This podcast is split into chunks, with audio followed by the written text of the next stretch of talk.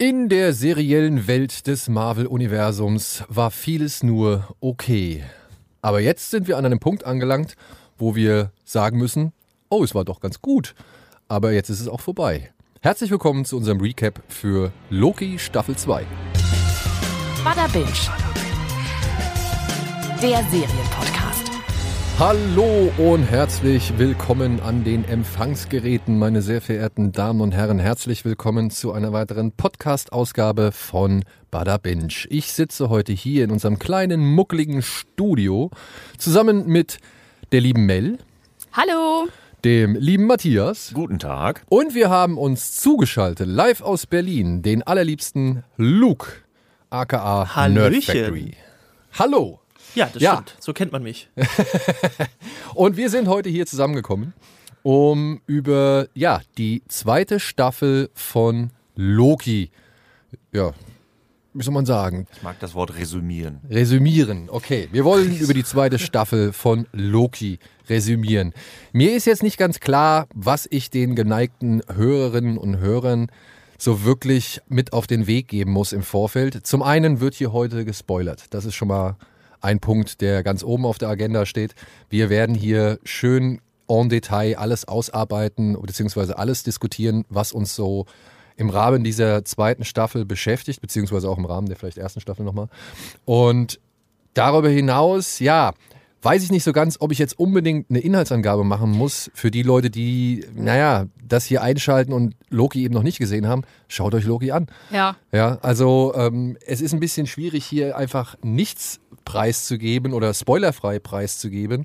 Ich würde nur einmal kurz sagen, in der zweiten Staffel geht es eigentlich darum, dass Loki und sein inzwischen doch etwas größeres Gefolge, beziehungsweise sein doch etwas größerer Freundeskreis, verhindern müssen, dass die Ereignisse aus der ersten Staffel dazu führen, den Webstuhl der Zeit völlig an seine Grenzen zu bringen, beziehungsweise einfach kaputt zu machen. Und dieser Webstuhl der Zeit, der alle Zeitstränge zu einem Zeitstrahl so gesehen zusammenknotet, ja, der hat durch die Ereignisse in der ersten Staffel, wo man gesagt hat, ey, wir lassen jetzt alle Zeitsträhle, sagt man das, Zeitsträhle? Timelines Strahlen? können wir vielleicht einfach sagen, oder? Strahlen, alle Zeitstrahlen. Ja, ich glaube, alle Zeitstrahlen. Wir lassen jetzt einfach alle Zeitstrahlen so, wie sie sind, denn würden wir sie, wie nennen sie es auf Deutsch? Ähm, Stutzen. Stutzen. Stutzen. Würden sie sie stutzen, würden sie ja Millionen Menschen die Existenz äh, die, die Existenz rauben und das wollen sie jetzt eigentlich nicht mehr, aber eben diese wie soll man sagen, dieser freie Wille, den äh, der die Variante von Loki in der ersten Staffel, Sylvie, erzeugt hat, der sorgt jetzt halt für jede Menge Chaos und das gilt es nun einzudämmen oder ganz zu verhindern.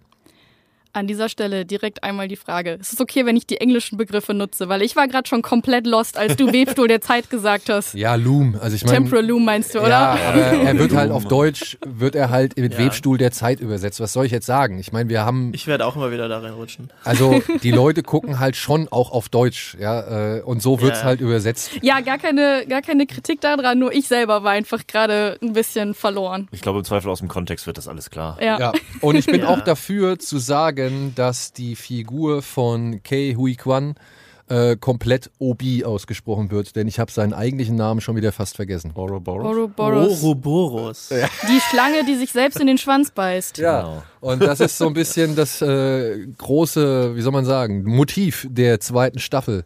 Denn hier kommen sehr viele, wie soll man sagen, Paradoxons vor, die oder mit denen uns erzählt wird, dass es irgendwie keinen richtigen Anfang und kein richtiges Ende gibt, sondern eben einfach nur eine Situation, in der etwas ermöglicht worden ist, was die Zukunft so gesehen in die Wege leitet. Und die wiederum, sag ich mal, Dinge unternimmt, um halt, also in der Vergangenheit unternimmt, damit es überhaupt erst passiert. Und es wird schon jetzt kompliziert. ich bin mir nicht mehr sicher, ob ich dir jetzt schon folgen kann. Ja. Das ist, glaube ich, ein sehr schwieriges Ding. Äh, und ich, ich hatte es eben äh, Mel schon mal kurz äh, geschrieben. Es kam ja jetzt am Wochenende auch dieses Doctor Who Special, dass Doctor Who jetzt wieder zurückkommt. Äh, und ein berühmter Satz aus Doctor Who ist bei der Erklärung von Zeitreiselogik und sowas weiß, ist was kommt. timey wimey wibbly wobbly. Stuff. ähm, Stuff. Und das ist so ein bisschen äh, auch bei solchen komplizierteren Sachen mit eben diesem Paradoxa und Co. ist, glaube ich, die beste Erklärung, wenn man, wenn man nicht ganz dahinter steigt, einfach zu sagen, ja, das ist halt timey-wimey, wibbly-wobbly Stuff. Ähm, man muss es einfach akzeptieren. Das ist halt jetzt so, wie sie es sagen und denkt nicht weiter drüber nach. Und ich muss, da kann ich direkt schon mal einsteigen. Und ich muss direkt sagen, ähm, in der zweiten Staffel hatte ich deutlich weniger Probleme damit, mich irgendwie mit irgendwelchen Dingen auseinanderzusetzen. Das war halt einfach so. Ich habe es jetzt irgendwie so akzeptiert und ich finde, es ist auch gar nicht der Schwerpunkt der zweiten Staffel vor allem. Ja, in der ersten Staffel, da war ich noch so, ne, da kommt man vom MCU, da will man wissen, hey, wie geht's jetzt mit Loki weiter, der Figur, die eigentlich mal irgendwann richtig spannend war, dann zu einem reinen Stichwortgeber oder, oder zu einer reinen Witzfigur in den Filmen gemacht worden ist und jetzt hier mit der Serie nochmal eine Charakterbreite bekommen hat, die man vorher halt noch gar nicht so wahrgenommen hatte oder anhand der Filme nicht so wahrnehmen konnte.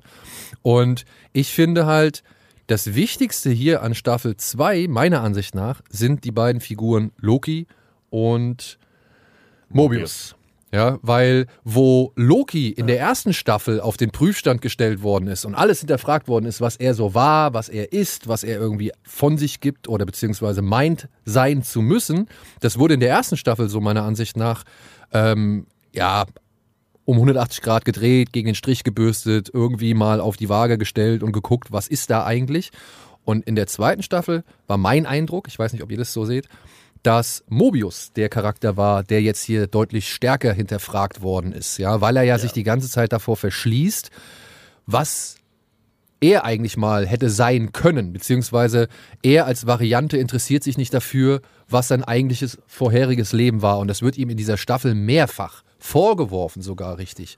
Ja, und ich finde, die beiden sind eigentlich das Herzstück, die beiden Herzkammern dieser zweiten Staffel. Und es geht eigentlich eher um ihre Entwicklung, ihre Erfahrungen, ihren Weg, den sie machen, ihre, weiß ich nicht, Informationen, die sie auf dem Weg sammeln und wie sie sie halt mit ihrem Charakter verarbeiten. Ja, er verkörpert ja so ein bisschen die philosophische Frage, will man das jetzt wissen oder möchte man es nicht wissen und lebt einfach im, im Unwissen, aber genau. dann vielleicht glücklich? Denn was machst du, wenn es vielleicht gut war?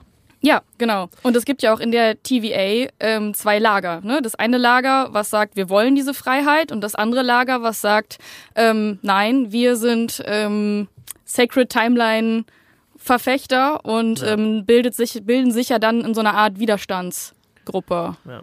Oh, Weil ja. das auch sehr schnell wortwörtlich ähm, niedergedrückt wird, äh, dieser Widerstand.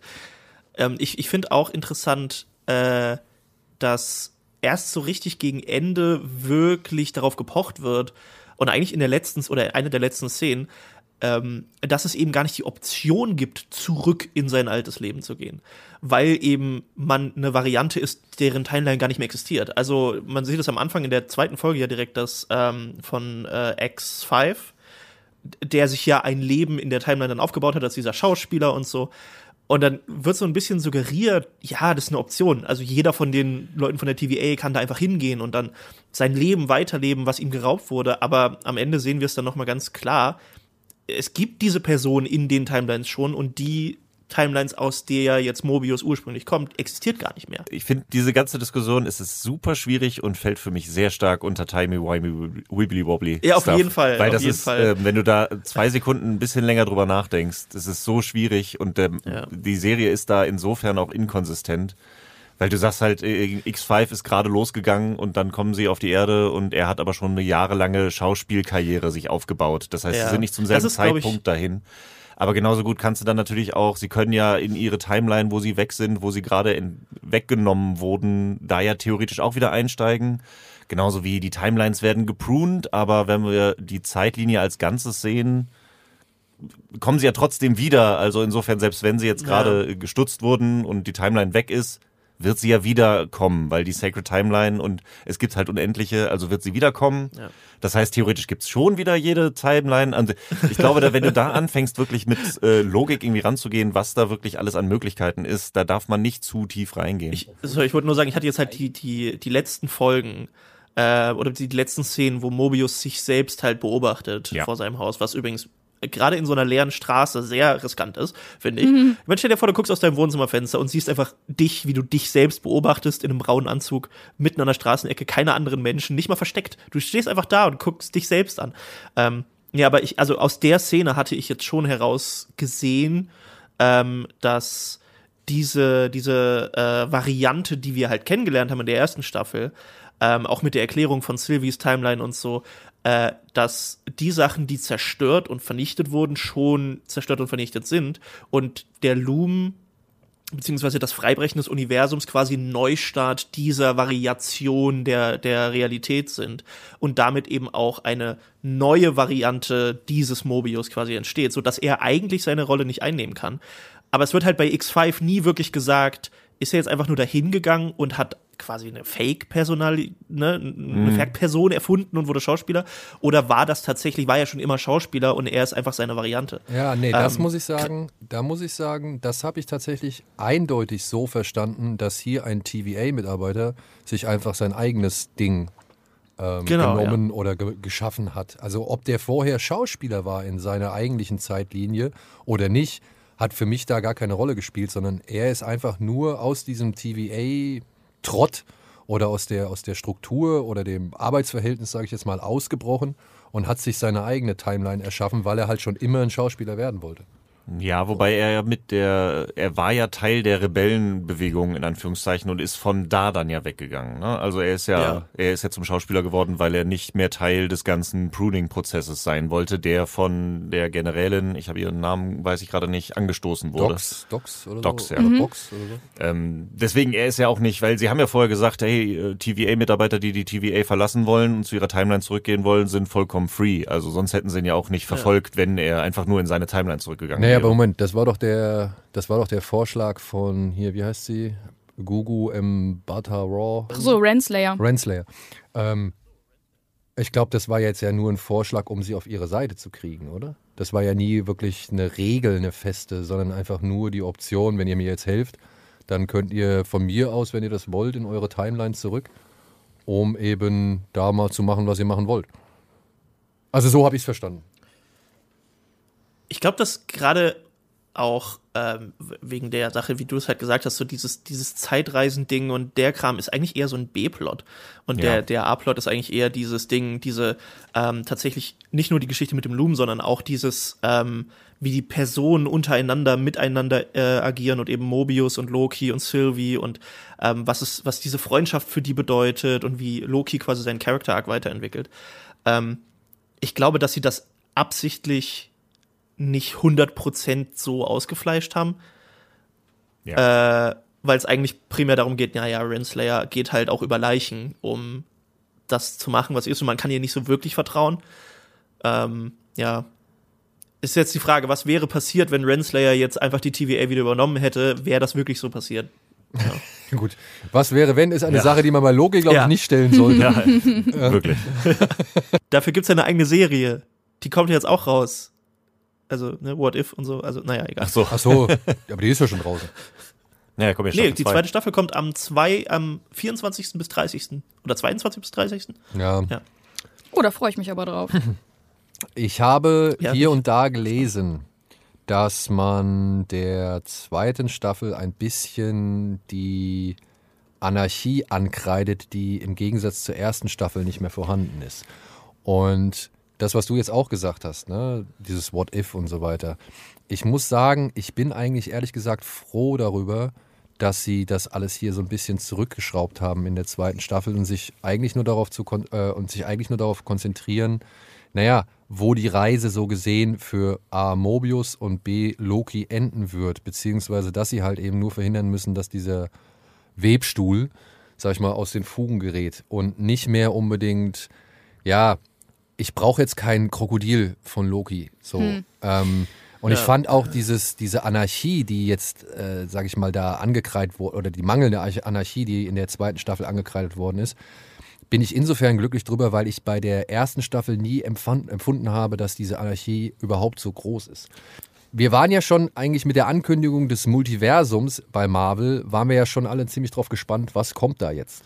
Und sowohl Multiverse Ja. of Madness als auch die erste Staffel Loki Ja. haben für mich jetzt nicht unbedingt den Eindruck erweckt, als wäre da jetzt so viel, beziehungsweise als hätten sie sich so wirklich ausgetobt. Ich fand das alles immer noch mit der Handbremse so. Aber mir hat das tatsächlich jetzt auch gefehlt in der zweiten Staffel. Ja? Also mir war das auch in der ersten, wie du das jetzt sagst, man hätte mehr daraus machen können. Es war auch nicht genug, ne, was man hätte rausholen können.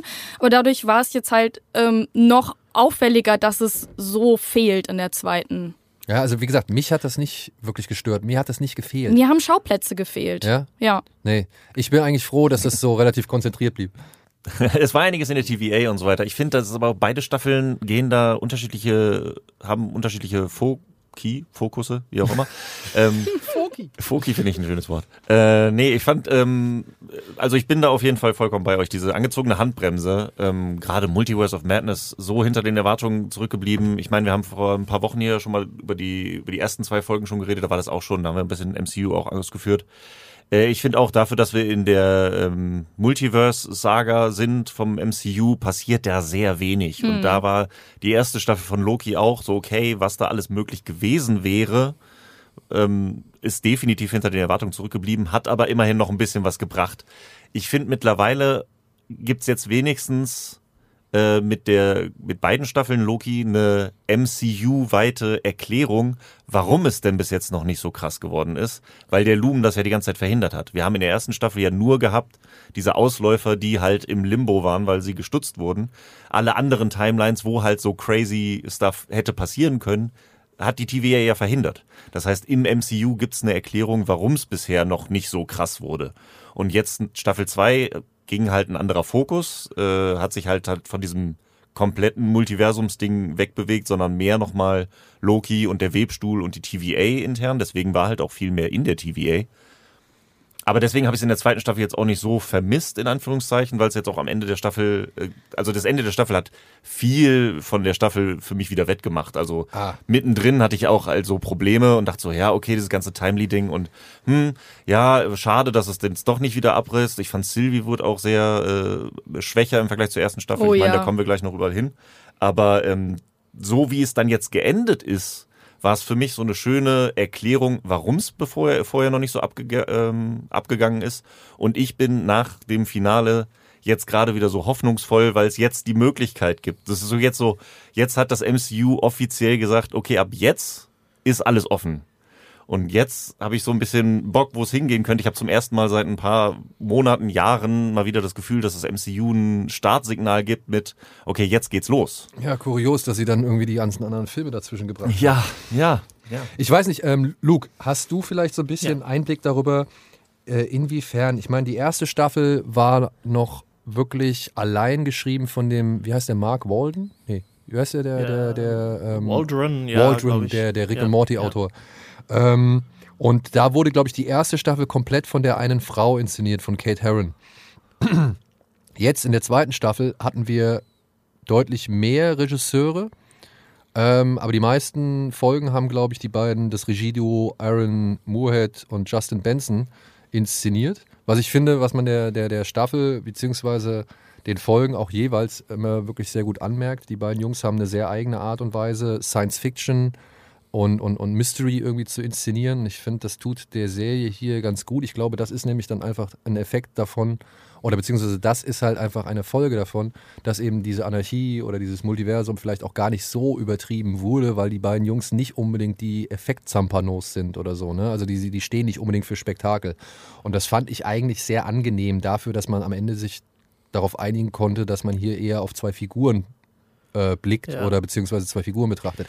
Mich würde interessieren, die zweite Staffel, also war das von Anfang an auf zwölf Folgen ausgelegt oder haben Sie gesagt, wir machen nur eine eine Staffel und gucken erstmal, wie es weitergeht? Weil ich finde nämlich, was Matthias gesagt hat, ist tatsächlich echt. Ich finde, Sie haben jetzt sowohl ein, eine gute Grundlage für dieses Multiversum-Ding geschaffen. Ich finde auch, Sie haben einen guten Ausweg oder einen eventuellen Ausweg aus dem Major Problem oder Majors Problem geschaffen. ähm, und ja, natürlich, gewisse Sachen, ne, hat man jetzt auch schon anhand von The Marvels zum Beispiel gemerkt, äh, spielen aus diesen Serien überhaupt keine Rolle. Aber ich frage mich halt, wie wurde Loki konzipiert? Wann wurde Loki konzipiert? Und wie war das in Absprache mit den Filmen, die dazwischen rausgekommen sind?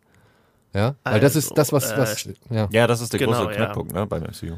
Also Staffel 1 und 2 wurden ursprünglich als eine Staffel konzipiert, 2019, direkt nach Endgame. Äh, und der Plan war direkt aus Endgame mit dieser Szene, wo Loki eben abhaut, was ja auch der Anfang von, von Loki Staffel 1 ist, äh, direkt 20, äh, Ende 2020, Anfang 2021 damit zu starten. Und Loki sollte das erste Projekt sein. Das wurde ja dann WandaVision. Aber ursprünglich sollte es Loki sein. Äh, und es war ursprünglich auch so konzipiert, das gibt es in diesem Assembled auf, äh, ähm, auf Disney Plus, gibt es ganz viel so Backstory dazu und es sind seitdem auch, ich glaube jetzt auf der Blu-ray gibt's auch noch extra Material, so Deleted Scenes und sowas, wo du siehst, dass eigentlich das Grundkonzept dieser Serie äh, ganz anders war und Disney Plus damals auch noch ein bisschen anders gedacht war. Das war ja noch vor Disney Plus. Ähm, weiß nicht, wann, wann kam Disney Plus? Ende 2020? 19 oder so. Oder so? Ja. 2019? Ende 2019, genau, kam es international raus. Und ursprünglich sollte Loki dann halt die erste Marvel Disney Plus Serie sein. Und da gab es noch nicht dieses Konzept von wegen, es sind nur sechs Folgen und ne, ne, ne, ne, ne. Ähm, das heißt, es sollte eigentlich länger sein, eine Staffel, eine, eine Miniseries, die aber halt nicht nur sechs Folgen hat.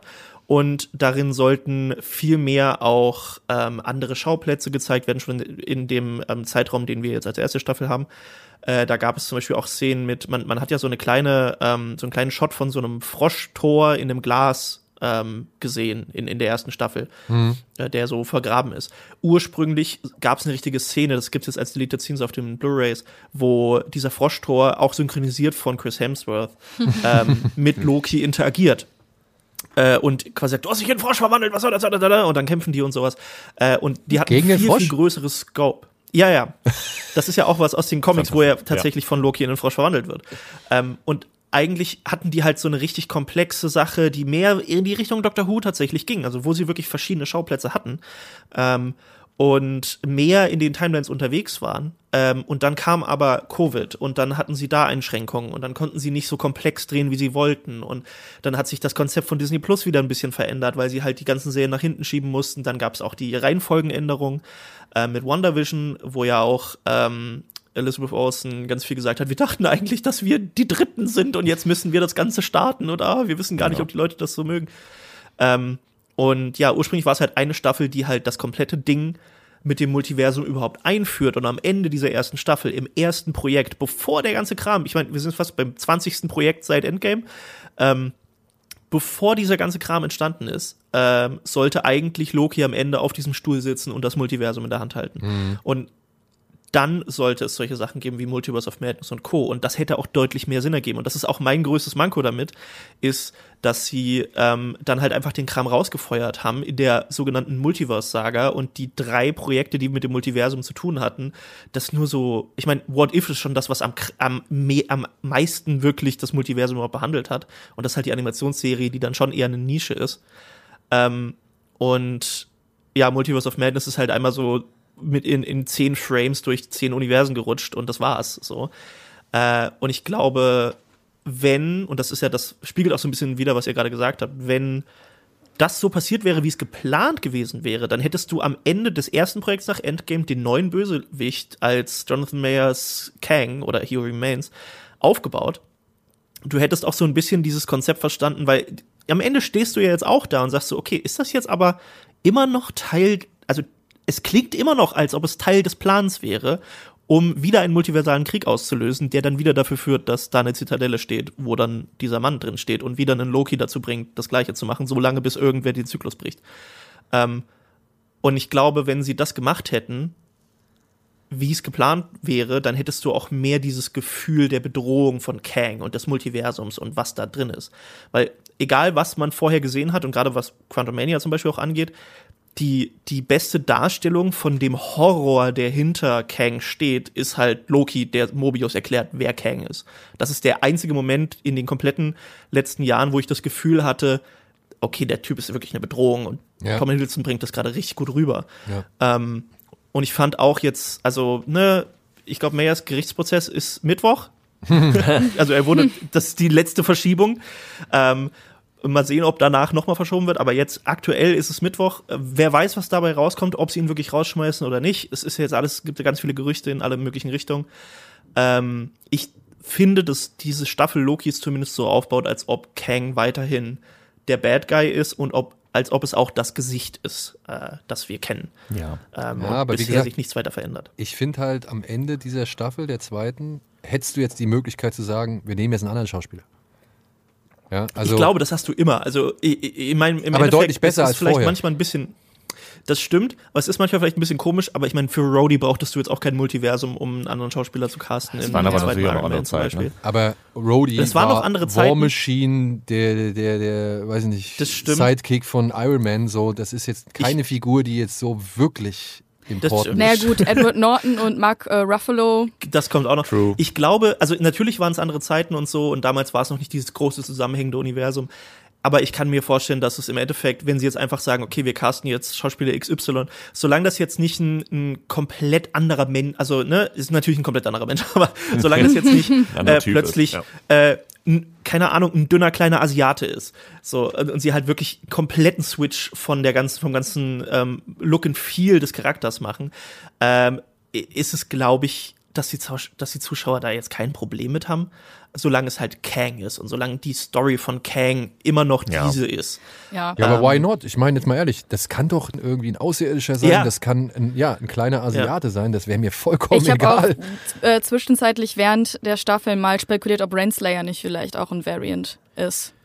Das, das gab es tatsächlich relativ viel. Ähm, ich bin auch gespannt, weil Renslayer, ich äh, kann es jetzt schon mal voraussagen und ich, ich wette das zu, also ich würde alles draufsetzen.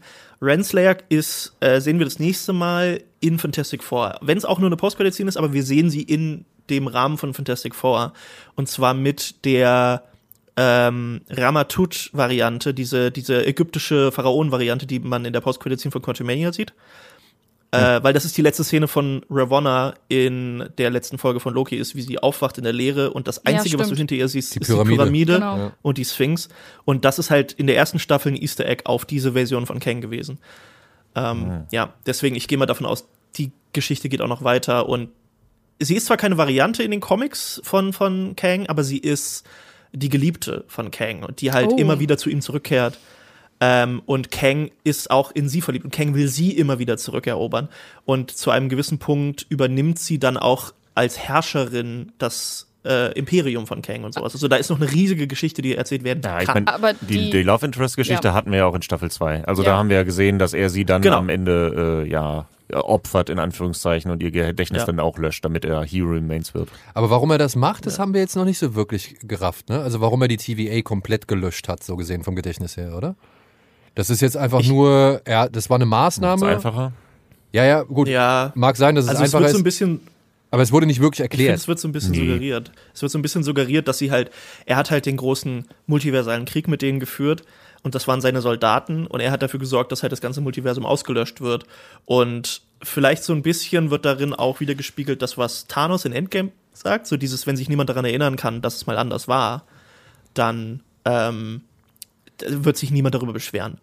Und ich kann mir vorstellen, dass das so ein bisschen so ein Spiegel darauf ist, ähm, dass halt Kang im gleichen Mindset ist wie Thanos. So, er könnte alles zerstören und würde alles zerstören. Was ich bei Staffel 2 noch so bei ihm, bei ihm rausgehört habe, war aber auch, äh, er reagiert ja, äh, also Timely zumindest, reagiert ja immer sehr allergisch auf das Wort Partner. Das Ja, ist schon genau, so diese Eitelkeit, so ich bin der Dude, der das hier macht. Ich, Ja. ich bringe das Opfer oder ich weiß genau, weil ich bin der krasse Typ und ich muss aufgehalten werden und deswegen so ein bisschen dieses Ego, Egomanie noch mehr drin hat. Was auch ein Kernelement von Kang ist. Also Ja, genau. auch in den Comics gibt es ursprünglich nur einen Kang, dann irgendwann spaltet sich das auf, das ist eine ganz komplexe Geschichte, aber als es dann mehrere Kangs gibt, streiten die untereinander auch so krass, bis es halt sowas gibt, wie was uns hier erklärt wird, den Ja. multiversalen Krieg äh, von Kang gegen Kang. Ähm, was witzig ist, weil wir ja auch die Council da am Ende von Quantumania äh, gegenübergestellt bekommen, die jetzt widerwillig zusammenarbeiten und dann jetzt in Loki erklärt wird, dass die aber nicht wissen, dass die TVA existiert. Also ja. Ähm, ich bin sehr gespannt, wie sie das noch weiterentwickeln, weil ich glaube, dass, wie er auch schon gesagt hat, das klingt wie so ein Start für das, was eigentlich schon, was jetzt erst die Multiverse-Saga sein sollte. Und das, Korrekt. was alles davor kam, dieser Aufbau von den kleinen Sachen, das hätten sie niemals mit in die Multiverse-Saga reinschmeißen sollen. Zumindest das meiste nicht. Und ich finde jetzt halt, der Effekt davon, also von der gesamten Handhabung oder von der gesamten Release-Politik, die jetzt Marvel betrieben hat, ist für mich tatsächlich, ich betrachte Loki fast gar nicht mehr als Teil des restlichen MCUs, sondern ich sehe das als einfache kleine irgendwie, ja, Side-Story, die wir hier sehen, so wie Hawkeye, um um es mal zu vergleichen. Das tut weh. Wieso? Hawkeye, also Loki ist schon wichtiger und elementarer und irgendwie so größer als Hawkeye. Hawkeye hat die Serie bekommen mit seinem, er hat sein Hörgerät verloren und äh, geht in Ruhestand und Loki ist jetzt auf dem Thron und hält das Multiversum zusammen. Ja, Also aber auch erst am Ende. Ja, auch erst am Ende, fair auch enough, erst am aber, Ende. äh, Und ja. ähm, trotzdem, ich sag mal so, ich finde dieses Ende so umfangreich und universal es auch irgendwie ist oder vielleicht äh, die Dinge, die dahinter stecken. Ich muss sagen, es fühlt sich für mich alles trotzdem etwas kleiner an, etwas persönlicher, etwas intimer und das finde ich das Schöne an der Serie, denn ja, man kann die jetzt im großen MCU-Kontext sehen. Ich finde, es muss man aber jetzt nicht unbedingt. Weil ähm, sind wir uns, glaube ich, da einig, oder ich hoffe, wir sind uns da einig, die Figur ist ja uns halt allen zu sehr ans Herz gewachsen, als dass wir sie so unbedingt als Teil des ganzen Großen sehen, sondern jetzt hier einfach nur erleben, was ist mit dieser Figur passiert, wie hat die Figur sich entwickelt, wo landet diese Figur am Ende. Ja, letztendlich finde ich, ist das so ein bisschen das, was ich erwartet hatte von den Serien, dass sie das machen, dass du Hintergrundinformationen bekommst, dass du noch mal ein paar Charaktere Nebengeschichten bekommst, dass du da, okay, das Einzelschicksal nebenher und dass das eigentliche MCU halt weiterhin die Filme bleiben. Dass du die Filme und die Saga komplett verstehen kannst, ohne die Serien zu gucken und das quasi nur noch so extra Content ist. Und dafür haben sie halt zu viel Fokus auf die Serien gelegt, weshalb das Ganze so ein bisschen verwässert ist. Ähm, Wobei man auch sagen muss, da hat bisher auch nur The Marvels aber reingefunkt. Also technisch gesehen kannst du die Filme immer noch einzeln gucken. Bisher. ja, ja, weil schon. bisher noch nichts viel weiter passiert ist mit den Seriencharakteren. Also ich finde schon schwierig, also Multiverse of Madness ohne WandaVision gesehen zu haben, ist schon Ja. ein krasser Okay, das stimmt, das stimmt, das so. stimmt, Also ja. solche Sachen hast du schon drin, auch die After-Credit-Scene von Black Widow, die ja direkt auf Hawkeye anspielt, also die haben da schon viel Fokus äh, und Wechselwirkung zwischen den Serien und den Filmen dann doch drin gehabt, finde ich.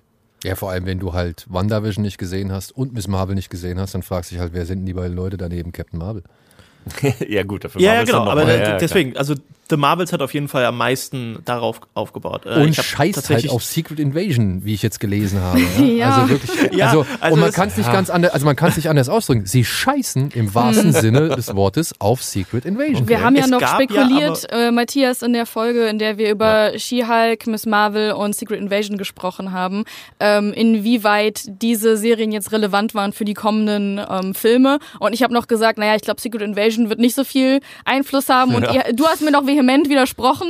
Ähm, und naja, ich glaube, ich hatte recht. Oh, du hast The Marvels auch noch nicht gesehen. Nee, Marvels habe ich noch nicht gesehen, ich bin gespannt. glaube, dass ähm, es gab ja einen April-Cut von ähm, The Marvels, der so Test-Audiences gezeigt wurde und hatte eine ganz, ganz schlechte Bewertung und danach wurde, wurden Reshoots gemacht und Sachen umgeschnitten.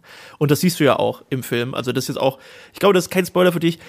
Das ist eigentlich ein ganz lustiges Easter Egg. Ähm, in dem ersten Drittel des Films wechselt eine Person irgendwie drei, viermal das Outfit ohne wirklich Sinn. Also Alter. die hat einem Alter. Moment eine, eine Klamotte an, im nächsten Moment eine andere. Da habe ich auch Ähm, gedacht, ist das euer Ernst? Wollt ihr es mir Die jetzt nur durch diese Jojo-Transportations-Gimmick-Scheiße da erklären? So- die haben den Film richtig zerschnitten. Also ich wette, dass der Anfang des Films bestimmt eine gute halbe Stunde, wenn nicht noch mehr länger war. Ähm, und äh, ja, also wie gesagt, es ist auf jeden Fall ein Recut, das ist schon, das, das haben sie schon offiziell gesagt. Die Frage ist halt nur, was wurde da alles rausgenommen? Und äh, auch in diesem Zeitraum, Anfang des Jahres, hat ja Samuel Jackson gesagt, dass halt, ja, Secret Invasion und The Marvels direkt ineinander übergehen und die Story von Nick Fury hat da miteinander zu tun und sowas. Und das ist halt einfach nicht der Fall. Also ich denke mal, dass da auch ein Teil davon ähm, einfach verschwunden ist im Schnitt. Aber was Ähm, glaubt ihr denn, wie Loki jetzt, also das Ende von Staffel 2, Einfluss nimmt auf die kommenden Filme? Also er sitzt da auf seinem Thron, hält diese ganzen Timelines in seinen Händen, die jetzt irgendwie grün gefärbt sind. Was heißt das? Hat er die Kontrolle? Ist er in allen Timelines irgendwie da? Ist er sowas wie der Watcher, den wir aus What If kennen? Wie geht's jetzt weiter? Schon eher das Letztere. Irgendwie ist so der Watcher, er ist der stille Beobachter und ähm, ich die, also weil ich habe schon die Diskussion darüber geführt, von wegen, das wird das letzte Mal sein, dass wir Loki gesehen haben. Hoffentlich. Hoffentlich, ja, Hoffentlich zu einem gewissen nicht. Grad. Doch, hoffentlich. Aber ich könnte mir auch gut vorstellen, dass er hält es ja quasi so lange, bis es eine Lösung Ja. gefunden ist. Also insofern könnte ich mir gut vorstellen, dass er ganz am Ende der Multiversums-Saga, wenn Ja. dann die neuen Avengers die Bedrohung von Kang den Circle durchbrochen haben, dass dann Loki wieder von seinem Thron runterkommt. Ich glaube nicht, dass es nochmal eine Loki-Serie gibt oder da irgendwie nochmal große relevante Rolle spielt. Aber da könnten wir ihn nochmal sehen. Hey, es ist wie mit Iron Man und es ist wie mit Captain America. Lasst ihn in Ruhe. Ja, Er hat ein wunderschönes Ende. Es ist so traurig und schön gleichzeitig. Ich sage auch nicht, dass ich mir das wünsche. Äh, aber ich könnte mir gut vorstellen, dass es nochmal kommt, weil da ist jetzt wieder das Ding, was glaubst du, was das für Erfahrung hat? Ich wünsche mir, dass es jetzt einen Effekt hat auf die nachfolgenden Sachen, dass endlich mal ein Bezug genommen wird auf alles, was davor gelaufen ist, dass nicht irgendwelche Celestials aus der Erdkruste brechen und eine neue Insel im Pazifik entsteht, Das gab's ja auch was noch. niemanden in irgendeiner Form jemals äh, interessiert weiter hat. interessiert hat. Und das ist der große, das große Manko, was ich seit äh, Endgame mit dem MCU habe, dass irgendwie alles noch so belanglos ist, dass du nicht, ähm, du hast so das Gefühl, sie bauen tausend Sachen auf, aber nichts wird weitergeführt, nichts hat irgendwie Zusammenhang, nichts wird angesprochen. Und ich befürchte, das gleiche wird mit Loki passieren. Ich habe gerade Bock, so okay, jetzt kann es losgehen, aber ich bezweifle, dass es wir das in den nächsten Filmen und Serien merken werden. Aber, und das finde ich ja das Schöne, also beziehungsweise das ist so mein persönliches Empfinden für die zweite Staffel Loki. Es ist mir ehrlich gesagt auch egal. Ja, also Für beziehungsweise die, für die Folge, für die Staffel. Ja. nicht egal im Sinne von, mich interessiert das alles nicht, sondern ich finde es so schön und so passend und so stimmig, wie es jetzt ist. Ja, Ja. ich kann auf diesem offenen Ende, kann ich, mit dem kann ich wunderbar leben, weil ich weiß, Loki sitzt da, Loki hat jetzt das, was er eigentlich schon immer wollte, nur nicht in der Form, wie er es wollte, und hat seinen gesamten Charakter, seinen gesamten Wesenszug komplett einmal gedreht um 180 Grad. Und ich finde das wirklich, das ist eine der letzten Figuren, die irgendwie eine Komplexität haben, die eine Breite haben, die eine Entwicklung haben, ja.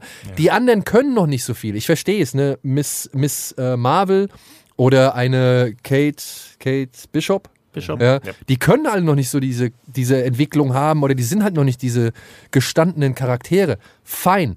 Aber wir haben jetzt halt hier eine, wo man sagen kann, ey, lasst ihn doch auf diesem Punkt enden. Genauso wie ich bin Iron Man. Das war der perfekte Schlusssatz, den man für diese Figur hätte machen können. Und danach muss es nicht mehr weitergehen. Es ist doch schön, wenn ich irgendwie da sitze und mir denke, ach, die Zeit mit Iron Man, mit Tony Stark, es war so toll und ich, ich denke so gern daran zurück. Ist doch besser als irgendwie, ah nee, jetzt kommt schon wieder irgendwie äh, Samuel L. Jackson und Ja. irgendwie in der einen Serie ist er voll der gebrochene Typ, der irgendwie überhaupt keinen Bock mehr hat.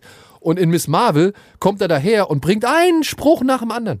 Als wäre nie irgendwas passiert, so, ja. Und das ist halt doch, das ist doch bescheuert. Da, also diese Figur Nick Fury haben sie mir meiner Ansicht nach echt kaputt Aber gemacht. gilt doch für alle, alle Figuren aus, aus der ähm, Infinity-Saga. Das ist, also Captain, äh, Captain America und Iron Man haben ihren wunderbaren Abschluss bekommen und tauchen nicht mehr auf. Aber Thor wird immer noch, ist immer noch da, ist immer noch nicht zur Ruhe gesetzt. Ich meine, die Guardians haben sie Gott sei Dank jetzt mit Teil 3 auch äh, beendet, weil äh, James Gunn dran saß und dafür seine Trilogie halt fertig gemacht hat. Aber selbst da wissen wir auch nicht, ob Star-Lord nochmal kommt. Alle, es gibt noch so ein paar Cliffhanger, also ob die Charaktere nochmal aufkommen. Dass sie da halt immer noch nicht Abschlüsse Oh, wir schaffen. wissen, dass Star-Lord wiederkommt. Dass Star-Lord The kommt Legendary ne? Star-Lord Returns. Ja, gut, das äh, sagen steht sie am Ende jetzt. Von, vom dritten. Mal gucken, ob Äh, Chris also Pratt noch ein paar christliche, sag ich mal, Schau. äh, fund- christlich-fundamentalistische fundamentalistische Thesen vom Stapel lässt, Ich- dann wäre das Thema ich dabei auch meine, erledigt. Ich meine, vor zwei, drei Wochen erst äh, ein Interview darüber gehört zu haben, dass sie tatsächlich äh, noch nichts Konkretes haben, aber dass es wohl in die Richtung einer Serie oder einem Einzelfilm geplant ist, ein Star-Lord-Ding Ja, zu machen und auf, auf einem äh, tatsächlich sehr gutem Comic, was ich äh, vor einigen Jahren mal gelesen habe, äh, basieren soll. Ey, ja. Ähm, das Ding ist, ich glaube, oder ich bin mir, also einmal, äh, um das, die, die Frage zu beantworten, was Loki da mit, äh, den, mit der grünen Energie macht, so wie ich das verstanden habe, sterben die, ähm, die einzelnen Linien ohne diese Kontrolle oder diese Strukturierung des, des, äh, des Webstuhls. Und Loki setzt sich hin und setzt quasi seine, seine asgardische Magie ein. Ähm, und was auch immer er für neue Kräfte jetzt alles gefunden hat, diese Zeitkräfte, ähm, um quasi diese Stränge am Leben zu erhalten. Und das ist ein direkter, ähm, ist eine Referenz so ein bisschen auf die Comics, aber auch auf äh, Doctor Strange, wo das Wort, glaube ich, in, das Wort Inkursion zum allerersten Mal aufgekommen ist. Ähm, nicht nur, ich glaube, Mr. Fantastic sagt das, dass er in Inkursionen erzeugt, wenn er in anderen Universen, wenn, wenn Universen sich überkreuzen und das zur Zerstörung von einem oder beiden Universen führen kann. Äh, und das ist in den Comics eine ganz, ganz wichtige Storyline für Secret Wars, was ja der finale Film der Multiverse-Saga werden wird. Äh, oder soll bisher. Ähm, und ich kann mir sehr gut vorstellen, äh, dass das jetzt der eigentliche Plot ist, der die ganze Zeit erzählt werden sollte, dass du halt verschiedene Welten hast, die ineinander kollidieren und dann eben das, die Gefahr besteht, dass sie ausgelöscht werden. In den Comics wird das so gelöst, dass halt irgendwann wirklich alle sterben, alle, jedes, jede Timeline des Universums wird zerstört, am Ende ist nur noch ein Brocken da, der so zusammengehalten wird von Magie, wo so Reste aus verschiedenen Universen sind und die Helden aus verschiedenen Universen sich alle treffen, wo dann Miles Morales dazukommt und eben alle möglichen, ne, Dr. Doom und was weiß ich, ähm, und wird dann, ähm, das ist dann wie, das nennt sich Battle World, davon gibt es verschiedene Versionen, und in dieser 2015er Story ist es halt eine multiversale Battle World, wo ein Herrscher über alles quasi auf dieser Welt herrscht und die Helden und die Bösewichte wie so Gladiatoren gegeneinander angehetzt werden und gegeneinander kämpfen zur Belustigung und sowas. Und das Ganze wird dann aufgelöst damit, dass alle Universen miteinander verschmolzen werden, die noch am Ende da waren und quasi ein Reset gedrückt wird und das Multiversum verschwindet und es nur noch zwei Realitäten, glaube ich, gibt oder sogar nur noch eine. Ähm, und ich denke, das ist genau die Story, die sie jetzt hier machen, weil wenn sie das Multiversum beibehalten, wird das immer wirrer, ähm, als es jetzt eh schon ist. Ähm, und ja, genau, ich glaube, dass halt diese Inkursionen, äh, das, das, das Aufdröseln, äh, was wir sehen, auch in den letzten paar Folgen von Universen, das Sterben von diesen Timelines, weil sie sich eben nicht intakt halten können. Ich glaube, das ist das, was Loki hier verhindert, so lange, bis entweder wieder äh, eine TVA alles pruned und nur noch eine Sacred Timeline da lässt mit einem Hero Remains, oder äh, bis halt vermutlich einer der Avengers, äh, eine Lösung findet, die eben weder dazu führt, dass Loki da sitzt, noch dazu führt, dass äh, die Kangs einen riesigen Krieg führen. Reed Richards. Und ich glaube, das ist so die Storyline. Ja. Hm? Also ja, ich Reed, kann, mir- ja, ich kann mir Reed eher Richards den vorstellen, Comics. dass Reed Richards das irgendwie versucht zu entröseln. In den Comics ist es tatsächlich, äh, glaube ich, Reed, der das äh, mit zumindest federführend den Plan dann hat, die ganzen Universen miteinander zu verschmelzen. Ähm, und da ja die Fantastic Four sehr wahrscheinlich das Main-Team in der nächsten, ne, ich glaube, die X-Men brauchen noch eine Weile, bis sie wirklich halt dastehen in diesem Universum. Ähm, und die Fantastic Four sind, glaube ich, so die wahrscheinlichsten. Also mal sehen, ob Pedro Pascal dann oder wer Oh, auch immer den nicht. spielt. Bitte nicht. Nein. Warum? Was hast du. Ey. Ja, gut, es passt. Zwing doch nicht ein, ein Darsteller in wirklich alle Franchises irgendwie rein. Ja, das kann doch nur irgendwie nach hinten losgehen, wenn der mal krank wird oder gut. irgendwie sich einen Arm bricht oder sonst irgendwas. Ich mag den. das, das steht doch auf einem völlig anderen Blatt. Ja, Und was mit, äh, wär's denn mit Professor Hulk? brauche ich eigentlich auch nicht. Sie äh, brauchen, ne? wer, wer redet davon? Ne? Aber der ist also zumindest mal sehen, wo der sich noch hin entwickelt, Den haben ne? wir noch nicht ganz fallen lassen. Es kommt ja wohl angeblich jetzt auch ein Kommt Film? noch. Angeblich. Nein, also das einzige Manko, was ich mit Endgame irgendwie hatte, war ähm, die Abkürzung oder die komplette Arc über vom Hulk. Ja. Den haben sie Ja. so so abgekürzt und so weiter. Wenn sie dem jetzt noch ein vernünftiges Ende und noch eine Storyline geben, da wäre ich gar nicht böse. Was hätte Tor 3 für ein schöner Film werden können, wenn sie sich da auf Planet Hulk irgendwie vertraut Ja. äh, verlassen hätten? Aber nein. Ja, angeblich ist das ja das, was jetzt noch kommt. Oder zumindest, also ähm? World War Hulk oder Planet Hulk in die Richtung. Ähm, sie haben ja den Sohn eingeführt, der so eine Mischung aus äh, hier Hulk Ling, der ja nichts mit Hulk zu tun hat in den Comics eigentlich, und ähm, dem echten Sohn von, von Hulk in ne, Planet Hulk und so ist. Es gibt, weil ich weiß nicht, ob das nur Gerüchte ist. Es ist bei Marvel halt immer so, manchmal streuen die selber Sachen, die stimmen, manchmal nicht. Ähm, ist sowas wie John Krasinski als Mr. Fantastic und sowas. Ähm, das hat ja dann im Endeffekt gestimmt. Ähm, das stimmt es jetzt, ja. ist wohl so, Das dass ja halt, wohl- ich glaube, Universal hat noch die Rechte für die Hulk-Filme. Was war Universal, ne? Äh, und es läuft jetzt wohl dieses Jahr aus. Das heißt, ab nächsten Jahr dürften sie so einen Film entwickeln. Und es gab wohl schon interne Sachen, die geleakt wurden, dass das geplant ist. Professor Hulk. Und der Aufbau davon, das gen äh, genau, nee, nee, Planet Hulk oder Planet Hulk. World War Hulk, also eins von, also ein Hulk-Film von MCU äh, mit äh, eben Mark Ruffalo? Professor Hulk in Anführungsstrichen im, in der Hauptrolle. Ich meine, Mark Ruffalo kann halt auch nicht mehr unbedingt. Also ich meine, der kann den Professor Hulk spielen, von mir aus, ja. Dafür ist er jetzt inzwischen sehr alt genug. So.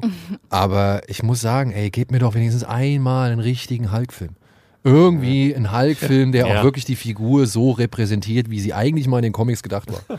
Das wäre schön. Ja. Das ist auch eigentlich so das Absurde, dass das MCU halt jetzt in der Multiverse-Saga ist und alle Sachen, die kommen, sind immer noch dem gleichen Universum. Ja. Also es gibt halt, Ja. sie, sie könnten halt Ja. auch einfach sagen, okay, es ist ja ein anderes Universum. Das ist Ja. jetzt hier die Geschichte, das ist ein Iron Man, aber es ist ein andere, hier Ja. ist ein Iron Man-Film. Um mal dann die So. Kurve zurück zu Loki zu schlagen. Ähm, Hätte ich jetzt sowieso eine gehabt.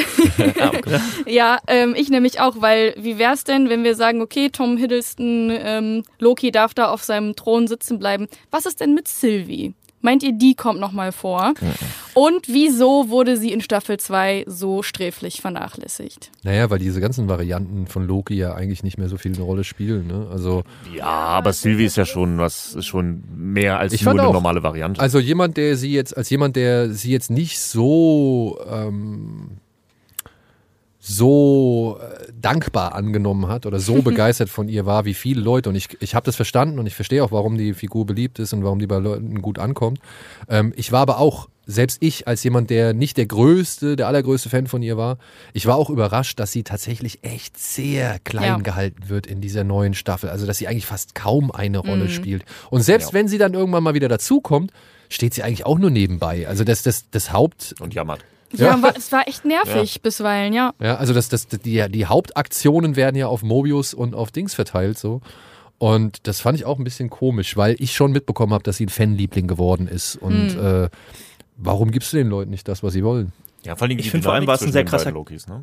Bitte? Ja, es war ein sehr krasser charakterlicher Umschwung einfach. Also, wenn du überlegst, es ist halt, also generell, wo wir bei Timelines sind, die tatsächliche Timeline, die wir hier sehen, also die Abfolge der Ereignisse ist ja, ich weiß nicht, das sind ja für die Leute, die das miterleben, fühlt sich das an, als ob das so ein paar Tage sind, wo das alles passiert.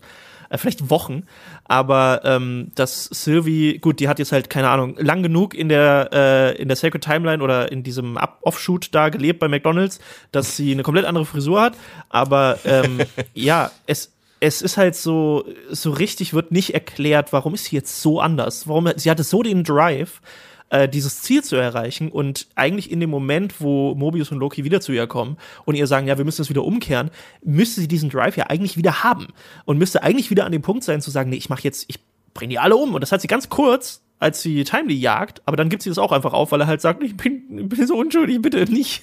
Ja. Und ist halt, also ein bisschen, aber Ja. auch generell, Ja, wie du ihre- sagst, die anderen Varianten, ich habe wirklich erwartet, dass die anderen Varianten in dieser Staffel auftauchen, weil sie am Ende der ersten Staffel so ein bisschen so, ja, ja, wir bleiben hier, aber wir sehen uns bestimmt wieder und die sind einfach nicht da.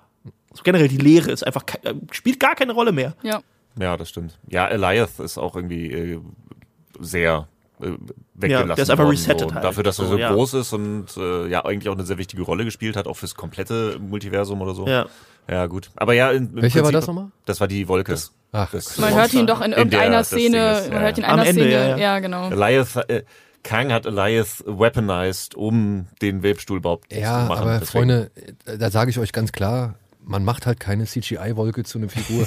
Das hat Green Ja. Lantern schon nicht geschafft. Äh, oh. Ja, und äh, das wurde, hätte auch Loki niemals schaffen können. Es tut mir leid. Also es ist eine scheiß CGI-Wolke. Ich habe auch schon, ich musste schon kurz schmunzeln, als sie die CGI-Wolke gegen CGI-Baum oder eine Spule ausgetauscht haben so. Aber Gott sei Dank hat die ja nicht so eine große oder nicht so eine charakterliche Rolle gespielt. Ja, ja, voll. Ja, ich finde aber auch, dass sie die äh, Sylvie irgendwie die, ähm, äh, also die, äh, du kannst die Veränderung so ein bisschen erklären, wenn man die erste Staffel komplett runterbricht auf ich will nur meine Rache. Das ist halt so ein bisschen vereinfacht, aber wenn du dann so dran gehst, dass sie halt am Ende der ersten Staffel ihre Rache bekommen hat, sie hat ihn, sie hat He Who Remains getötet und kann sich jetzt zur Ruhe setzen und sagt, alles andere ist mir egal, ich wollte ja nur den Typen umbringen, ja, die, ja, die, ja. Und so ist es dann ein bisschen in der zweiten Staffel. Und dann ist es halt, wenn sie dann kommt und sagt so, das Multiversum ist in Gefahr, dann sagt sie halt, ja, ist mir ja egal, ich hatte meine Rache.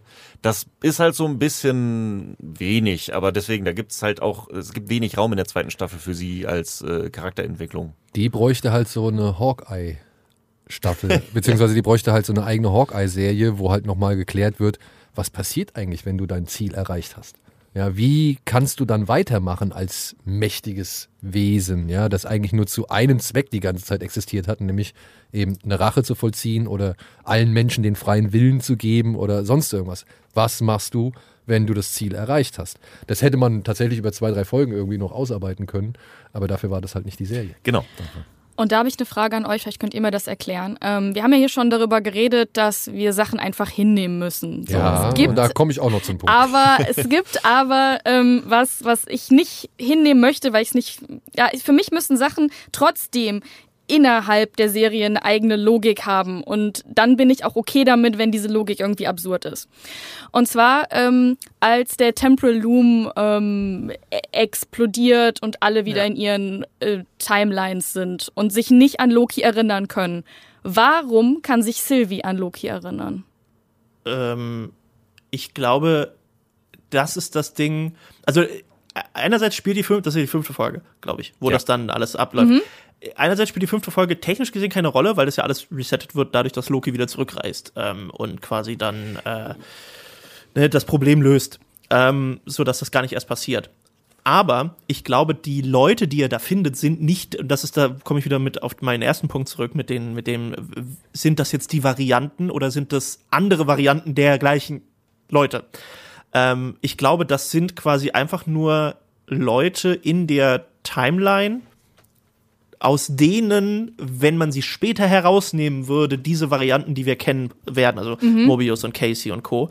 Aber die, die er da antrifft, sind quasi einfach nur so die, die, das, die Rohformen und deswegen bringen die ihm auch eigentlich gar nichts.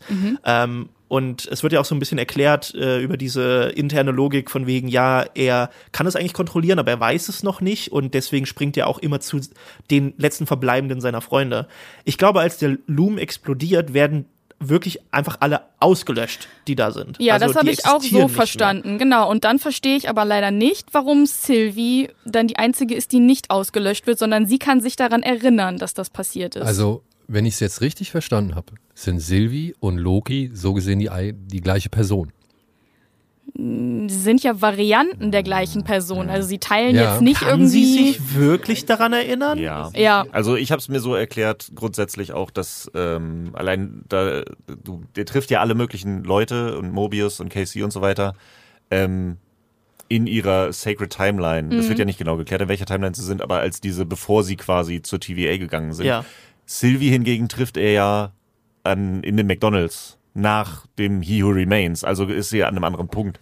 Deswegen Genau, ist und das es ist auch eine, Genau, das steht unten eingeblendet, das ist eine andere Zeitlinie. Also das ist Genau. nicht mehr die Sacred So. Timeline, sondern weil sie da ankommt, ist es eine andere Und Zeitlinie. äh, warum das jetzt so ist, das Ja. weiß man nicht, weil es ja Loki nicht kontrolliert. Dementsprechend ist das sowas, Ja. was man, glaube ich, hinnehmen muss, dass er Mhm. da landet.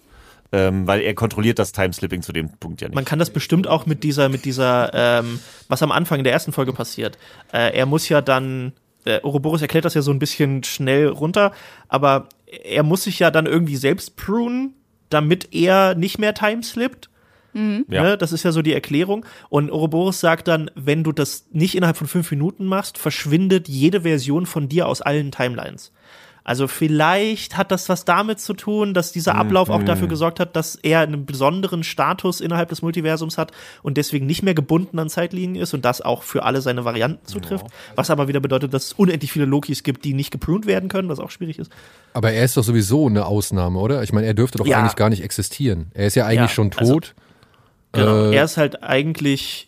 Also auch, es wird auch nie erklärt, wo er die Kräfte her hat. Es wird, die Hugh Remains sagt halt einfach nur, das habe ich gemacht, aber ja. er ist eigentlich schon tot, zählt ja nicht, weil in der TVA gibt es keine Zeit und natürlich ist er noch nicht gestorben, aber auch schon gestorben. Aber ja, unser der Sacred Timeline Loki Ja. wird von Thanos umgebracht im Raumschiff und er ist ja eigentlich auch nur eine Variante von einer geprunten Zeit. Genau, er ist auch gar nicht der Charakter, den wir die letzten zehn Jahre begleitet haben. Er ist Genau. halt wirklich einfach nur der Loki Staffel 1 neue Charakter eigentlich. Ja, Gott sei Dank. Weil der Ja. andere war ja nicht mehr als eine Witzfigur letztendlich äh, am Ende. Ja, was denn? So, was war das, was dich gestört hat, So, Daniel? wo mein, wo mein gedanklicher Stolperstein ist. Also, habe ich das richtig verstanden? Wenn ich, glaube ich, diese Frage, wenn ihr diese Frage beantworten könnt, dann ist, glaube ich, für mich schon einiges klarer. Habe ich das richtig verstanden, dass Victor Timely der allererste Kang war? Nee. Nee. Ich glaube auch nicht. Victor Timely, also es wird ja nicht so genau erklärt, wie er dahin kommt, weil äh, He Remains sagt ja, seine Varianten kommen eigentlich alle aus dem 33. Jahrhundert oder irgendwie sowas. 31. Ähm, ist natürlich die Frage, er ist halt natürlich kein verlässlicher Erzähler, ne? Er erzählt halt irgendeinen Kram und das stimmt nur zur Hälfte oder gar nicht. Äh, aber wenn man es jetzt mit dem mit der Story von Kang aus den Comics erklärt, ist Kang eigentlich nur ein Typ aus dem 31. Jahrhundert.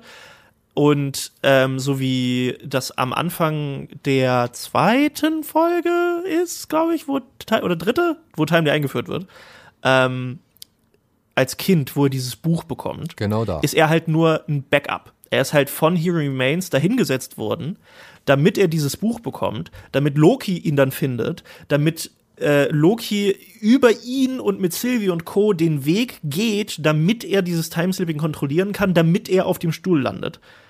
Oder zumindest dann die Möglichkeit Oh, hat. das ist Also, aber wirklich. Also ich denke, äh, also ich glaube, was dir äh, zumindest hilft, Daniel, ähm, was das angeht, ist, dass He Who Remains auch nur eine Variante vom Sacred Timeline Timely ist. Also es ist ja immer, es gibt ja tausend äh, Millionen unendlich Timelines und in jeder gibt's einen Kang. Der Timely, Ja. den wir da kennen, den der aus dem 18. Jahrhundert, whatever, ist halt der der Sacred Timeline. Derjenige, der die TVA gegründet hat, ist aber nicht zwangsläufig der Timely der Sacred Genau. Timeline. Aber anhand der Serie oder der zweiten Staffel habe ich es jetzt so verstanden, wenn dieses Buch nicht durch sein Fenster geschmissen worden wäre, als er ein kleiner Junge war, hätte er, Ja, all nicht diese, nicht. hätte er nicht all diese Genau. Sachen erfinden können oder hätte er nicht all diese Theorien aufstellen können und die haben dazu geführt, dass die TVA gegründet wird. Ja, es ist ein, ein selbsterhaltenes Paradoxon, ähm, so eine Huhn- oder Ei-Geschichte, aber man weiß nicht, ob Ouroboros es jetzt halt, das Huhn oder das Ei war. Ouroboros, was sich selbst in den Schwanz beißt. Ja. Okay, und jetzt, das ist jetzt nicht unbedingt eine Sache, die ich jetzt in ihrer Logik oder Plausibilität in Frage stellen möchte. Ich möchte sie einfach nur selbst ein bisschen verstehen. Denn ähm, das erste Mal, als Loki und Mobius bei Ouroboros auftauchen, Obi, ähm, sagt Obi, ey, oh, ist ja schon lange her, dass du bei mir warst und was weiß ich und kannst dich noch erinnern und cool, dass du mal wieder vorbeischaust und so. Und ähm, dann kommt raus, dass Mobius zum letzten Mal vor 400 Jahren bei Obi zu Besuch war. Und das auch nur aus Versehen. Jetzt haben wir aber dann irgendwann rausgefunden, dass Timely, also dass die TVA entstanden ist durch eben die Arbeit von Timely und die Arbeit von Obi, die er aus Timelys Arbeiten gemacht hat. Ja. Ja? Irgendwo ist, der, der also Nein, ich frage das mich, wo ist der nicht. Also Start? Wibbly- Das ist halt das Problem. timely wimey. Also ja, das ist es halt leider, weil, und das, das kannst du halt auch nicht erklären, das musst du hinnehmen, dass die TVA, in der TVA vergeht keine Zeit. Wenn er sagt, in der TVA vor 400 Jahren, ist das nicht vor 400 Jahren von 2023, wo wir gerade sind und die Story erzählt wird, gerechnet, sondern das war vor 400 Jahren in der TVA. Sie können jederzeit 1800, sonst was, Timely ist, das, ist, sie ist losgelöst der Zeitlinie, sie existiert außerhalb der Zeit. Das ist halt was, was du einfach dahin nehmen Ja. musst, glaube ja, ich. und das ist so das, Ich glaube, was ich das mir halt war auch nur eine Information zu sagen, ähm, für quasi 400 TVA-Jahre so. hm. äh, wurden deren Gedächtnisse mindestens gelöscht, weil das war das letzte Mal, dass Mobius da war, aber er kann sich nicht dran erinnern, dass er da war. Und äh, es, es suggeriert auch so ein bisschen, dass OB einfach vergessen wurde. Also, dass der da war, aber Ja. die haben vergessen, sein Gedächtnis zu, zu löschen. Aber er ist halt so alt, dass, und ihm ist das alles egal. Ich finde auch, OB ist so ein Charakter, ich kann mir absolut vorstellen, dass wenn der nochmal aufkommt und dann jemand sagt, na ja, weißt du noch, hier, Hero Remains hat ja allen das Gedächtnis gelöscht, dass er sagt, ja, ja, ich weiß noch, aber mir nicht. Wieso Ja. hast du das nie gesagt? Ja, hat mich niemand gefragt nach. Warum soll ich das sagen?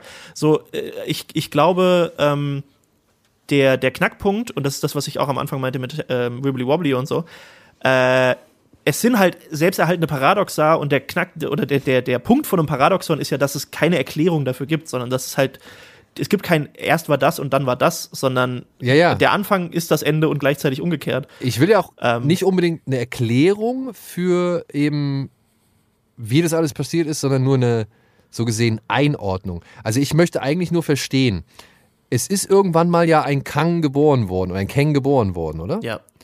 Und Boah.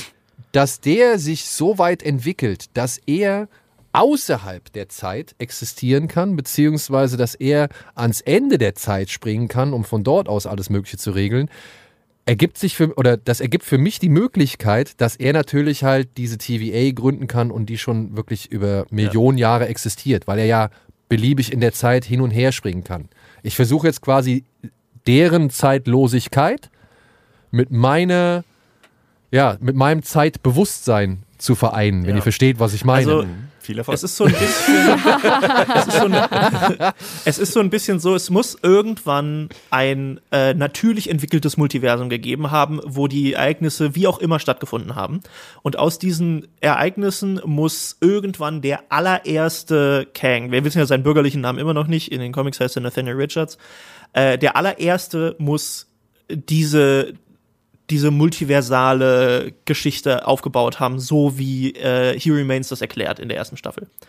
Und davon ausgehend muss dann dieser große Plan entstanden sein, von dem wir immer noch nicht alles wissen, der aber definitiv beinhaltet, dass ein, eins von diesen Handbüchern, was aber schon entstanden ist, Ja. auf der Basis von diesem Ereignis, ähm, das ist halt so, äh, irgendwann im Laufe der Zeit hat sich das einfach verloren, wer angefangen hat. Also wer jetzt, war es jetzt Timely, der das alles begründet hat und der dann zu einem Kang geworden ist, aber halt erst viel später als das, was wir jetzt sehen?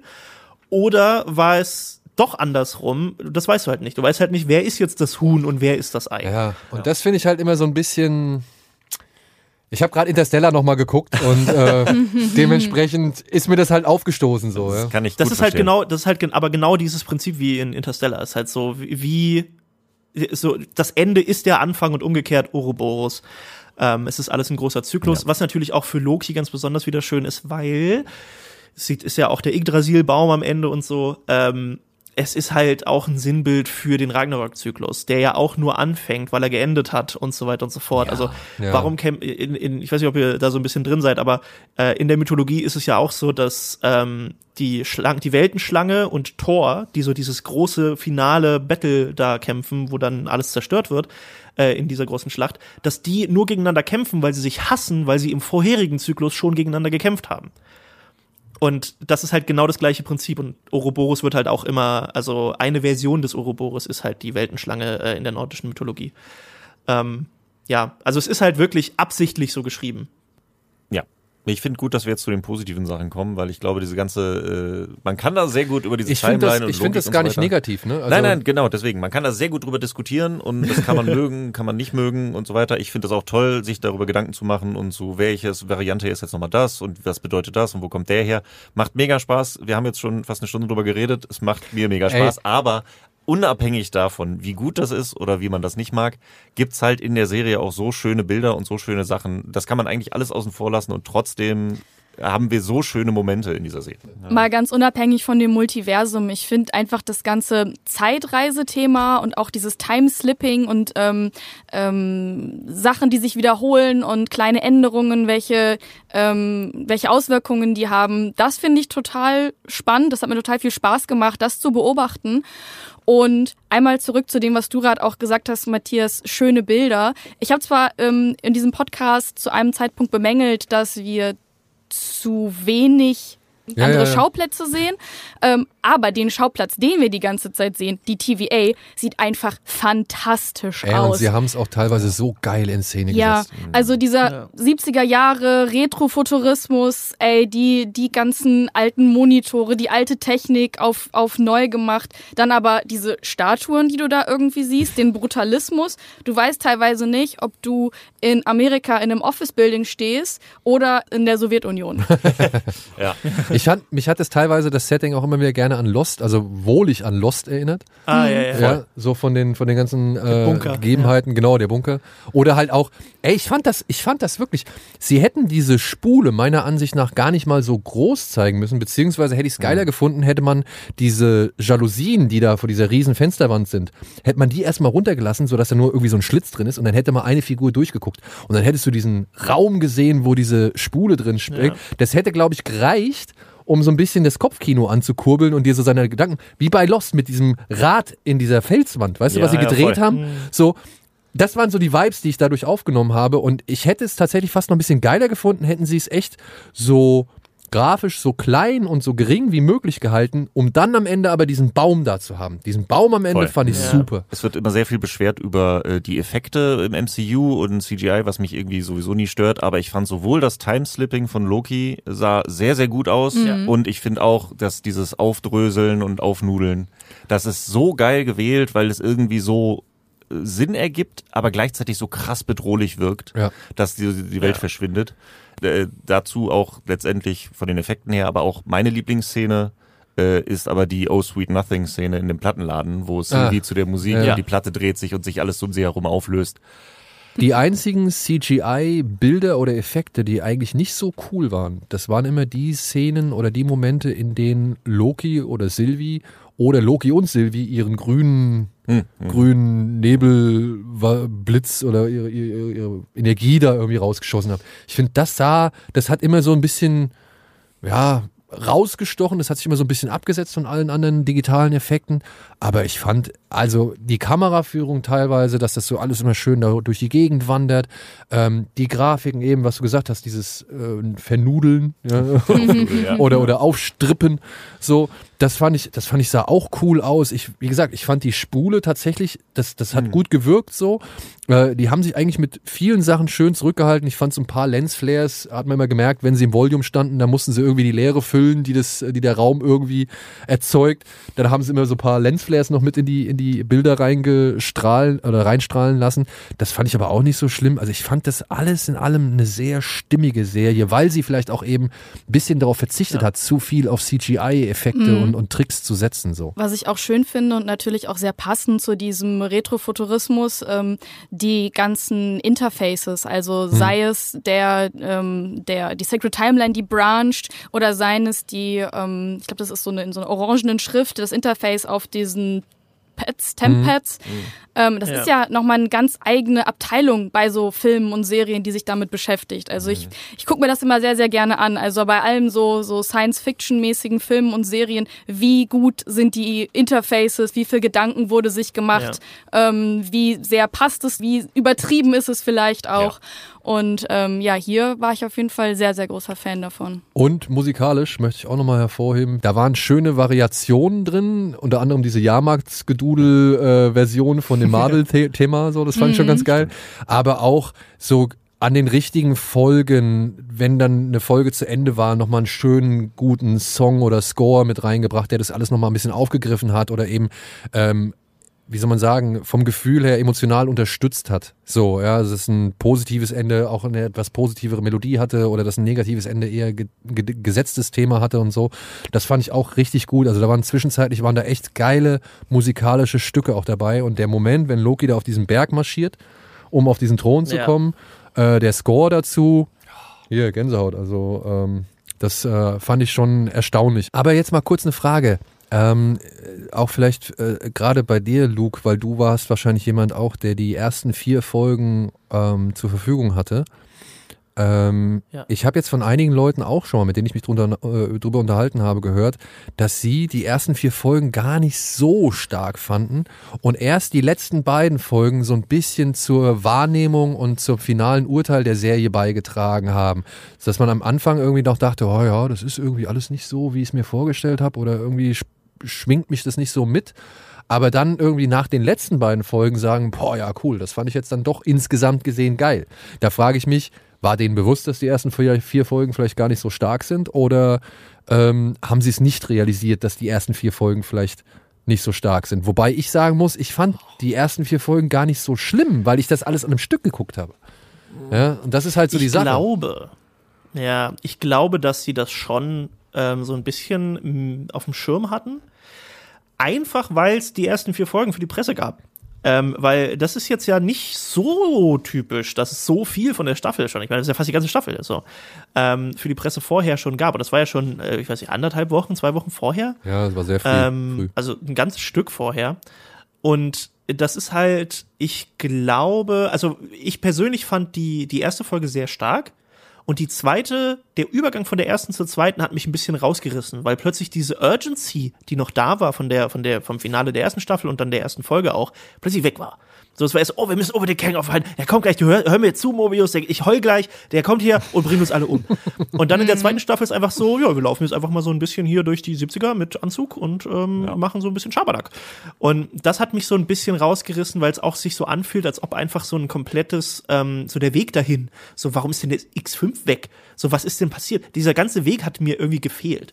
Ähm, und äh, das fand ich ein bisschen doof, aber dann, sobald Timely aufgetaucht ist und wir diese Geschichte hatten, war ich eigentlich wieder komplett drin. Aber das liegt auch so ein bisschen daran, dass ich ein großer Fan von dieser Figur einfach bin und auch schon in der ersten Staffel äh, das für mich so das Highlight war. Und ich das sehr cool fand, eine neue Version von, von äh, diesem Charakter halt zu sehen. Äh, zumal für mich das dann dann noch so war, das hat sich jetzt hier anders dargestellt, aber in den Comics ist Victor Timely halt eigentlich nur so eine Fassade. Ähm, und der, der tut quasi nur so, das ist eigentlich ein Kang. Äh, der schon mhm. wirklich das ganze Ding mit, der, mit dem Multiversum durch hat und äh, wirklich äh, eigentlich äh, in den Comics ist es, glaube ich, so, dass er von den Fantastic Four oder den Avengers oder so besiegt wird und dann äh, in, im 18., 19. Jahrhundert strandet und dann muss er da ähm, quasi wieder neu aufbauen und baut dann äh, in der Stadt Timely als Victor Timely ein Unternehmen auf, Timely Industries, was dann auch wieder, das ist auch wieder so ein Paradoxon-Ding, was dann Stark Industries äh, ähm, inspiriert und sowas. Und es ist aber eigentlich die ganze Zeit Kang und er hat eigentlich so ein Portal zu seiner Stadt, die wir in Quantumania sehen, wo er insgeheim da in der Zeit in so einer Pocket Dimension eine Armee aufbaut, um die Avengers noch einmal zu bekämpfen. Und ich habe halt die ganze Zeit den gesehen und dachte so, gleich passiert's, gleich passiert's, jetzt, ja. jetzt ist er der ja, Böse. Gut. Das ist alles nur, wie er da sitzt und noch jammert, natürlich, du Lügner. Und im Endeffekt war er halt dann, naja, wer weiß, wir haben ihn ja nicht nochmal gesehen. Also das ähm, habe ich aber, mir auch, ja. das habe ich mir auch gedacht. Ich habe gedacht, jeden Moment, zum Beispiel spätestens als sie auf dem Schiff waren, wo Renslayer mhm, ja. und, und Miss Minute ihn auf dieses Schiff mitgenommen haben und er Renslayer dann in dieses Rettungsboot verfrachtet. Da habe ich gedacht, okay, jetzt offenbart er sich, jetzt merken wir, okay, er ist ein Kang oder He Who Remains, wer ja. auch immer, aber auf jeden Fall nicht der, der, der er vorgibt zu sein. Denn, das muss ich leider sagen, ich fand die Darstellung von Majors als Timely Tick Danke. too much. Ja, ja, ja mhm. genau. Ich wollte ich. Äh, genau, ja, und genau sagen. deswegen dachte ich das auch. So, genau deswegen dachte ich so, also mein, mein, ich hätte wirklich all mein Geld darauf gesetzt, dass das der äh, Kang aus Quantumania ist und dass der am Ende gar nicht gestorben ist, sondern halt nur ne, durch die Zeit irgendwie geschickt wurde. Und dass sie dann eben die Story so auch erzählen, weil an sich ergibt es ja total Sinn, wenn es unendlich viele Versionen von einer Figur gibt, eine Version davon als Storyline zu verfolgen. Ja. Und zu sagen, okay, der Quantumania Kang ist jetzt quasi der Main Kang, den wir verfolgen. Und das, deswegen habe ich das komplett erwartet und dann, ich dachte, das ist halt so eine Mysterio-Nummer, weißt du, so, wo du erst mhm. denkst, es ist Bösewicht, aber es ist kein Bösewicht, ja. aber dann ist es doch ein Bösewicht. So, also ja. mich hätte es sehr gewundert, wenn sie den Quantumania Kang genommen hätten, weil dafür wäre zu viel Zusammenhang, was ich dem MCU zurzeit einfach gerade nicht zutraue. äh, leider. Weil äh, ich fand, also ich habe die Folgen jetzt nicht am Stück gesehen, sondern schön Woche für Woche mich hingesetzt. Ähm, weil ich fand die erste Folge auch super guter Stark, äh, Start und dann, wie ihr sagt, in der zweiten das Tempo so ein bisschen verloren und Timely war so ein bisschen drüber und ja, es waren immer, äh, also ich mag grundsätzlich, äh, wie er ihn spielt, ähm, so und seine Varianten, ähm, aber es war schon ein bisschen Matsch, so ein bisschen so, okay, lang gestreckt, so, okay, wie viel Zeit gibt ihr jetzt da rein? Ja, immer wieder diese Anleihen auf diese Egomanie und Renslayer ins Boot verfrachtet und so weiter, hattest du immer, aber ich hätte, ich war mir ziemlich sicher, dass es innerhalb von Loki nicht den großen Twist geben wird. Spätestens ab, ich glaube, ist dann direkt die Folge, wo er am Ende dann halt um sein Leben fleht und Sylvie ihn verschont, war so klar, okay, sie können nicht innerhalb jetzt noch der verbleibenden zwei, drei Folgen den kompletten Twist wieder machen, weil jetzt gerade ist, muss das Vertrauen von Sylvie ja erstmal äh, belohnt werden und er wird nicht der Böse, sondern, also das war von der Charakterentwicklung her, es war so alles ein bisschen, langsam, ein bisschen drüber und das ging, also wir sehr lange da in diesem 17. Jahrhundert oder wo auch immer das war, war sehr lange in diesem Setting. Eine ganze Folge und da war ich ja. noch so ein, ich hoffe, wir hüpfen mal ein bisschen wieder hin und her. Deswegen, ich fand äh, äh, Folge zwei bis vier waren schon echt zäh. Ja. Bis dann Ende Folge 4, äh, wo dann Timely sich aufgelöst hat, da dachte ich dann so, okay, das, damit mhm. habe ich jetzt nicht gerechnet. Da bin ich jetzt gespannt, wie es weitergeht. Also für mich war das, für mich war das so, dass in den ähm, einzelnen Folgen immer wieder neue Storystränge aufgemacht wurden. Dann gibt's jetzt erstmal den Widerstand, der muss mhm. bekämpft werden. Dann haben aber Renslayer und Miss Minute irgendwas vor. Dann sind die auf einmal ähm, der neue Villain. Und dann taucht Timely auf. Hm, ist Timely ein Villain oder nicht? Wir wissen es nicht. Bis wir dann irgendwann an diesem Endpunkt ankommen, nee, warte mal, das eigentliche Problem ist hier dieser Temporal Loom und es betrifft uns alle und wir müssen dafür eine Lösung finden. Das hat ein bisschen gedauert und ich finde, das war dann auch erst das, was die Staffel wirklich, wirklich gut gemacht ja. hat. Ich finde ja sogar, erst war ja das Problem eigentlich ja nur diese Zeitzerrung, die, die Loki hat. Also das war ja das. Ja, ja, genau. genau. Ja, das war ja, also das mhm. war ja mhm. erstmal das eigentliche Problem und daraus ist, hat sich alles entwickelt. Aber ich muss jetzt auch im Nachhinein sagen, ich finde es eigentlich ganz cool, dass wir hier nicht den großen Antagonisten haben, um den es die ganze Zeit geht, sondern Voll. dass es halt irgendwie ein, ein großes Problem ist, das sie versuchen zu lösen. Ja. Und dann gibt es da gewisse Hindernisse auf dem Weg. Das kann mal eine Renslayer sein, das kann mal eine Miss Minute sein, das kann manchmal auch der Timely selbst sein, so. Oder halt vielleicht Mobius und Loki, die halt irgendwie gerade sich uneins sind. Aber ich fand halt irgendwie nach diesen sechs Folgen habe ich auch realisiert, ach guck mal, hier gab es gar keinen richtigen Bösewicht. Eigentlich ganz geil. Sie nehmen halt den Bösewicht aus der Staffel 1 nochmal. Ja, und das ist nämlich das, das, das Coole daran ist ja eigentlich, dass im Endeffekt trotzdem alles wieder darauf hinausläuft. Ja. Dass Ja. es diese eine Person war, die das alles in die Wege geleitet hat, damit das so passiert und zu diesem Punkt kommt. Äh, also der Moment, wo du wieder, ne, du, du siehst die ganzen Sprünge von Loki, der immer wieder versucht, irgendwie erst äh, in tausend Milliarden Jahren zu lernen, wie man, wie der Time Loop funktioniert und dann scheitert er trotzdem, weil es gar nicht funktionieren kann und dann macht er das und das und das und das und dann versucht er Sylvie aufzuhalten und sagt einfach nur in so einem Side-Remark, warum machst du eigentlich nie was? Und dann siehst du einfach, wie er nach diesem Tempad greift und stoppt und denkst einfach nur, oh, was? Und, und du merkst, okay, da steckt doch viel mehr dahinter und es ist doch viel mehr, ähm, so, äh, ich, ich finde, sie bauen halt äh, He Remains so gut auf, als diesen wirklich, er ist nur ein Typ, aber er hat die, die Kraft von einem Gott.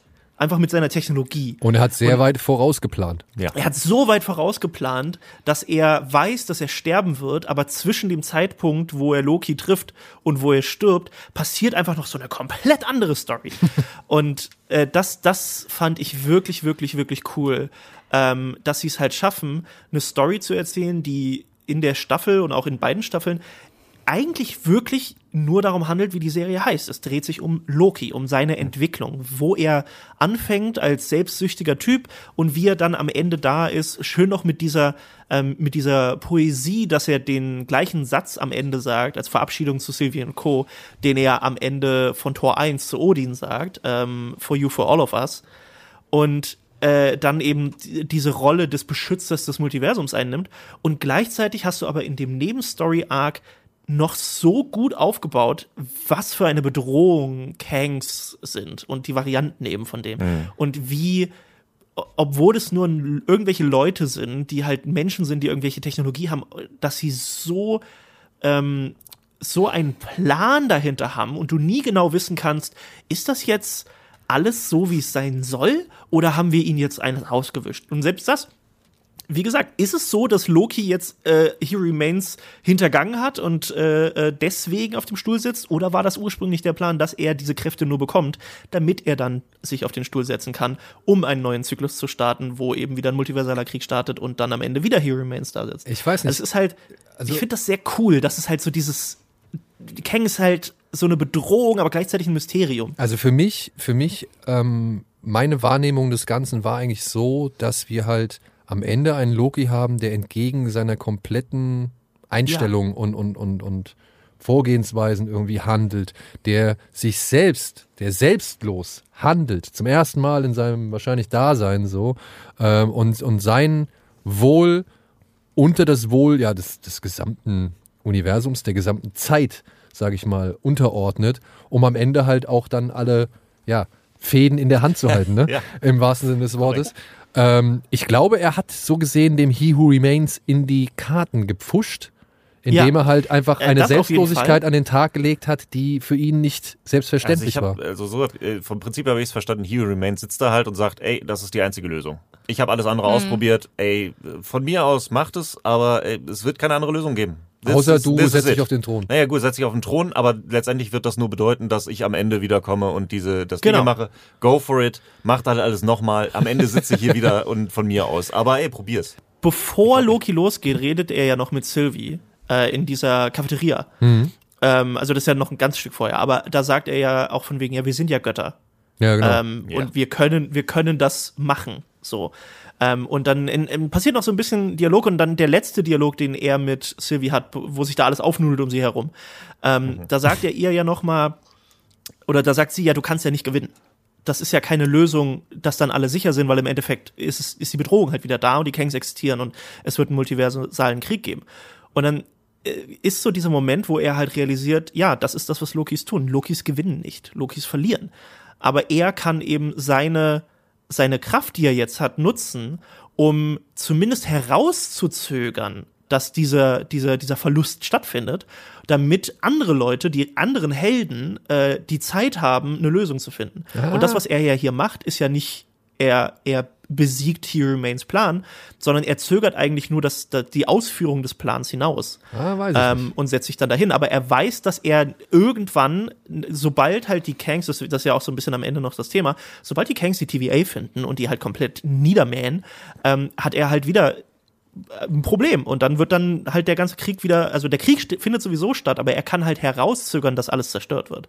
Und ich glaube, das ist halt so ein bisschen der Punkt von dem, was halt passiert ist. Er sitzt da jetzt, aber er wird da definitiv nicht für immer sitzen, weil irgendwann passiert halt wieder dieser Krieg. Aber er gibt den Leuten in den Timelines halt zumindest die Zeit, gegen Kang und Co. anzutreten. Und das ist etwas, was mir jetzt anhand der späten Ausstrahlung der zweiten Staffel nicht so unbedingt, ähm, was ich nicht so unbedingt empfunden habe. Also für mich tatsächlich, aufgrund eben der Tatsache, dass wir schon so viel hatten und Marvel da ja so gesehen einfach, sag ich mal, die Reihenfolge, ich sag's unverblümt, verkackt haben, ähm, äh, finde ich halt jetzt, ist es, wirkt es eher aus wie, wir haben He Who Remains erstmal besiegt und Loki ist jetzt die, die Schnittstelle und er hat ja nicht gewonnen. Ich gibt, es gibt in dieser, es gibt in der, ich weiß nicht, ob es die fünfte Folge ist oder die vierte, da gibt es für mich die, die beste Szene der gesamten zweiten Staffel ist, wenn Loki und Sylvie in diese Bar gehen und sie Ja. ihn fragt, was willst du? Und er sagt, ich will meine Freunde. Ich will meine Freunde nicht verlieren. Denn wenn ich keine Freunde habe, wenn ich nicht bei ihnen bin, bin ich allein. Also die größte Angst, die er hat, ist davor, also davor, ist allein zu sein. Relatable. Und am Endeffekt entscheidet er sich dafür, genau das zu sein. Alleine. Er sitzt alleine auf diesem Thron. Er, er agiert komplett gegen das, was eigentlich in seinem Sinne steht. Also hat er in diesem Sinne auch verloren. Ja, Aber halt gegen den He Who Remains gewonnen.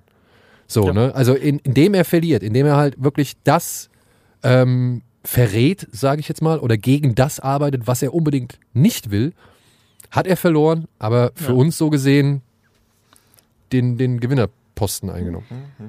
auch allein von dem, was uns jetzt sehr wahrscheinlich trotzdem noch erwartet. Also ich glaube nicht, dass sie Kang, Dynasty und Secret Wars umschmeißen. Ähm, auch wenn das ja gerade ein Gerücht ist. Ähm, die, äh, wir haben jetzt ein halbes Jahr, ein bisschen über ein halbes Jahr, bis der nächste Film kommt von, vom MCU mit Deadpool 3. Mal sehen, ob er überhaupt dann kommt und nicht nochmal verschoben wird. Ähm, und ich glaube, das ist, ähm, wie wir am Anfang auch schon gesagt haben, es ist, glaube ich, ein schöner Start. Und ich kann mir sehr gut vorstellen, dass diese Umstrukturierung, die ja jetzt auch schon vor dem Streik zugange war und jetzt noch ein bisschen dadurch noch stärker gemacht wurde, ähm, dafür sorgen wird, dass wir vielleicht wieder ein bisschen kohärenteres MCU bekommen von diesem Ausgangspunkt und vielleicht sogar einfach ein paar Sachen von Also- dazwischen fallen gelassen. werden. Also entschuldige, aber ich glaube nicht, dass Deadpool 3 der Film ist, der ein kohärentes MCU Nein. Das nein, nein, nein. gerade Ich meine jetzt so als.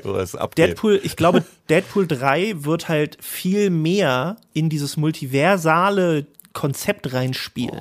Und Ja, mit auch Fantastic. Four und so. Ich glaube, dass wir deutlich mehr von dieser Kang-Storyline ähm, aufgebaut bekommen in den nächsten Sachen, die jetzt angekündigt wurden zumindest. Ähm, und vielleicht das ein oder andere einfach fallen gelassen Ich- wird. Also wer weiß, ob Ironheart jemals kommt. Ey, ich würde es mir, ich mir im Grunde wünschen. Ich finde, das sind sehr schöne Wünsche, die du da aussprichst. Aber ganz ehrlich, erwarte ich bei Deadpool 3 noch keine großen Sprünge. Deadpool 3 ist zu lange in Arbeit. Deadpool 3 hat noch so viele andere Sachen zu erfüllen. Das ist mit Ryan Reynolds und so. Das ist so lange schon in Arbeit. Gerade erst drüber gewechselt ins MCU. Ich glaube nicht, dass sie Deadpool 3 da jetzt wirklich äh, zur Weiterentwicklung des MCUs nutzen werden. ich bin mir relativ sicher, dass Deadpool bisschen- 3 ein Zeitreise, äh, Ja. Zeitreise multiversaler Film wird. Total, das wird Teil des Ganzen. Das ist jetzt im MCU, das wird schon Ja. irgendwie mit reinspielen. Ich glaube aber nicht, dass das jetzt das äh, große, wo jetzt Weiterentwicklungen passieren werden. Ich glaube, das wird eher vom Niveau her ein Multiverse of Madness werden, was nicht wirklich große Konsequenzen fürs komplette MCU hat, aber schon irgendwie damit spielt. Klar, Wolverine kommt wieder, Ja, Hugh ja. Jackman und so weiter. Aber das ist deswegen ja schon ein Step aber- up. Boah, ja, ist die Frage, von welchem Ausgangspunkt man geht, das stimmt. Ja, eben. Also ich finde halt so die Multiverse-Saga, die jetzt seit 2020 geht, äh, oder 2021 geht, hat halt, wie gesagt, drei multiversale Projekte. Und ich glaube, dass jetzt in Zukunft wir deutlich mehr eben sehen werden, nachdem dieser Startschuss jetzt ja. gegeben Lass uns erstmal das Gerichtsurteil abwahrten. ja.